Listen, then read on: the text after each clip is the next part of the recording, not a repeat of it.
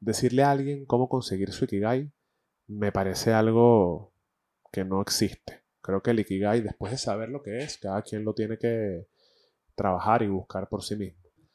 Buenos días, buenas tardes y buenas noches. Bienvenidos a Somos Increíbles, episodio número 59. Saludcito con café. Mi nombre es Mauro Andrés, por si no me conoces. Y te doy las gracias una vez más por estar aquí viéndome o escuchándome donde sea que has decidido disfrutar este episodio.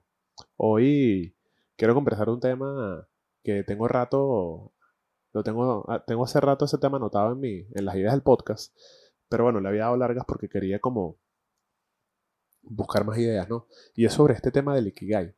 El Ikigai, por si no lo sabes, es una filosofía o una palabra, eh, o ambas, japonesa, que tiene que ver un poco con conseguir en tu vida lo que amas, lo que necesita el mundo, lo que te da dinero y lo, en lo que eres bueno. Entonces es como unir estas cuatro, estas cuatro cosas en una sola o, conseguir el punto medio entre las cuatro y pues andar tu camino ya sabiendo esto, ¿no?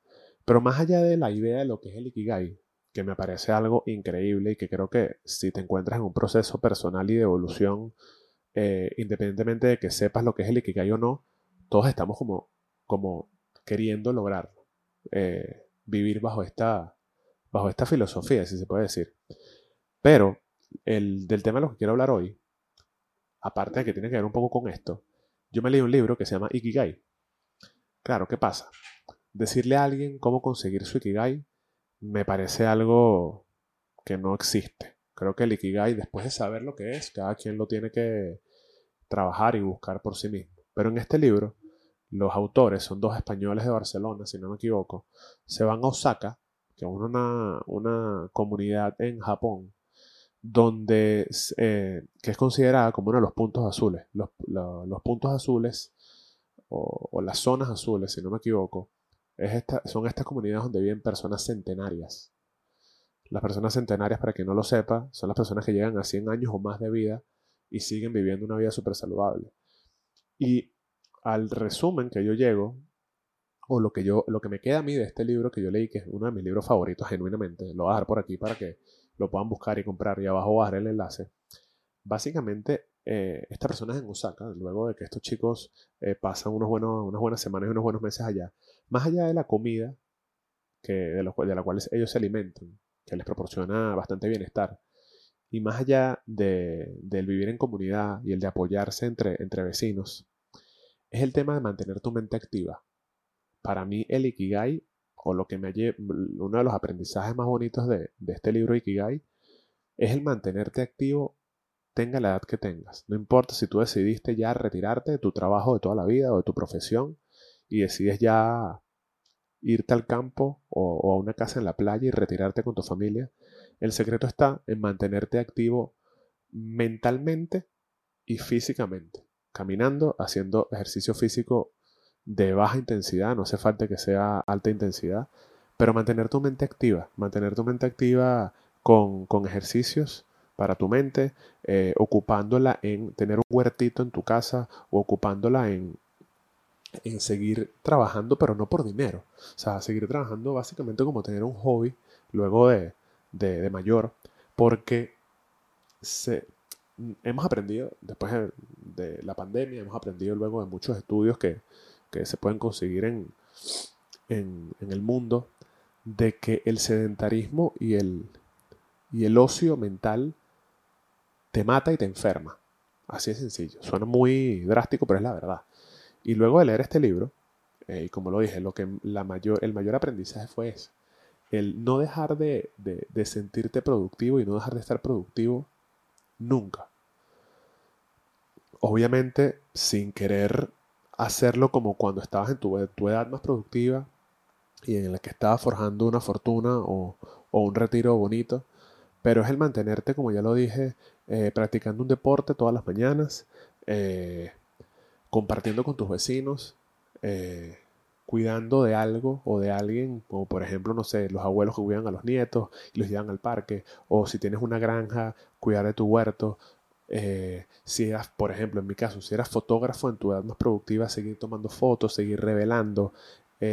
y un sinfín de cosas. Es no, es no perderte en el ocio, es no perderte en el sedentarismo de quedarte retirado y ya sin hacer, sin hacer nada, porque luego de, luego de, de ver ¿no? cómo vive esta gente en, Osaka principalmente, que es donde se basa el libro, y, recordando otros documentales donde visitan varias zonas azules del mundo, ese es el secreto mejor guardado de, de las personas que, que, llegan a tan, a tan grandes edades, a, edad, a, edades tan largas, 100, 115 años, y siguen estando en, una, en, una, en un estado físico y mental que tú de verdad te sorprendes. Personas que caminan, bailan, eh, se agachan, suben escaleras, eh, no dependen de nadie, no dependen de un bastón ni de una silla de ruedas.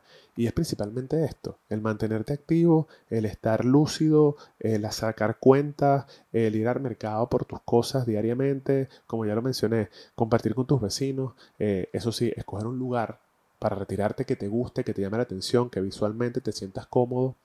Y en paralelo a esto, mantener, o sea, seguir haciendo algo, eh, seguir haciendo algo que te, que te apasione, que te mantenga ocupado. A lo mejor no vas a estar 8 o 9 horas de tu, vida, de tu día haciéndolo, pero dedicarle tiempo a lo que te apasiona. A lo mejor te retiraste y eras una, no sé, un ejecutivo de finanzas de, de una, de, de una superempresa y, y, un, y, un, ejemplo pudiese ser que luego de retirarte te vayas a, a una isla en el Caribe y tengas cuatro matas de plátano, cuatro matas de mango, en paralelo eh, en, el, día y, por la tarde eh, te dediques a escribir un blog.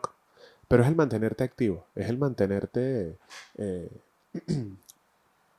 haciendo algo y productivo y, sumarlo de esto, ¿no? De, de, lo que ya comentaba, de buena alimentación, eh, que como ya les dije que voy a dejar el libro para que lo busquen, ¿verdad? Súper recomendable. Ah, como lo decía, más allá de la buena alimentación, que también suma muchísimo, eh, el vivir en comunidad, el, nutrirte de tus vecinos y de, las, de, tus, de tus amistades. Y, y, esto hace como, un, como una bola de nieve de bienestar, hace como una bola de nieve positiva que te va llevando, te va llevando de, de manera buena y de manera estable a seguir viviendo. Eh, y, es por eso que muchas personas de, de, las que comentan este libro, cuando se mueren, ya se mueren de viejitas porque, bueno, ya, ya vivieron. Pero no existe una enfermedad, no existe una condición renal ni, ni, ni muscular. Y es muy bonito. De verdad que tenía rato queriendo conversar este tema porque me parece triste, ¿no? Que, que hoy en día yo pueda ver y soy de verdad eh, testigo de personas que a mi edad o, un poquito mayores, yo tengo casi 35 años y conozco personas de mi edad que, que no hacen nada por su vida, que son ser productivas y más allá de que tengan cómo vivir y cómo sustentarse, creo que lo que te mantiene vivo y, joven es esto que ya mencioné y lo he, lo he repetido mil veces, el estar activo, el hacer algo que te llene y que te apasione no quería dejar de convertir este tema, de hablar de este tema, ya que me apasiona mucho. Es de verdad uno de mis libros favoritos, creo que me lo va a leer por segunda vez. Eh, si te llama la atención, búscalo. Se llama Ikigai. Déjame ver cómo se llama, aunque lo voy a dejar por aquí. Aquí está, se llama Los secretos de Japón para una vida larga y feliz. Eh, les voy a dar enlace de Amazon léanselo, me dejan la recomendación. Si algún tema parecido a este les apasiona, déjenmelo en los comentarios porque esto es algo que me, que me gusta mucho. Esto fue Somos Increíbles, episodio número 59. Saludcito con café. Los quiero mucho. Chao.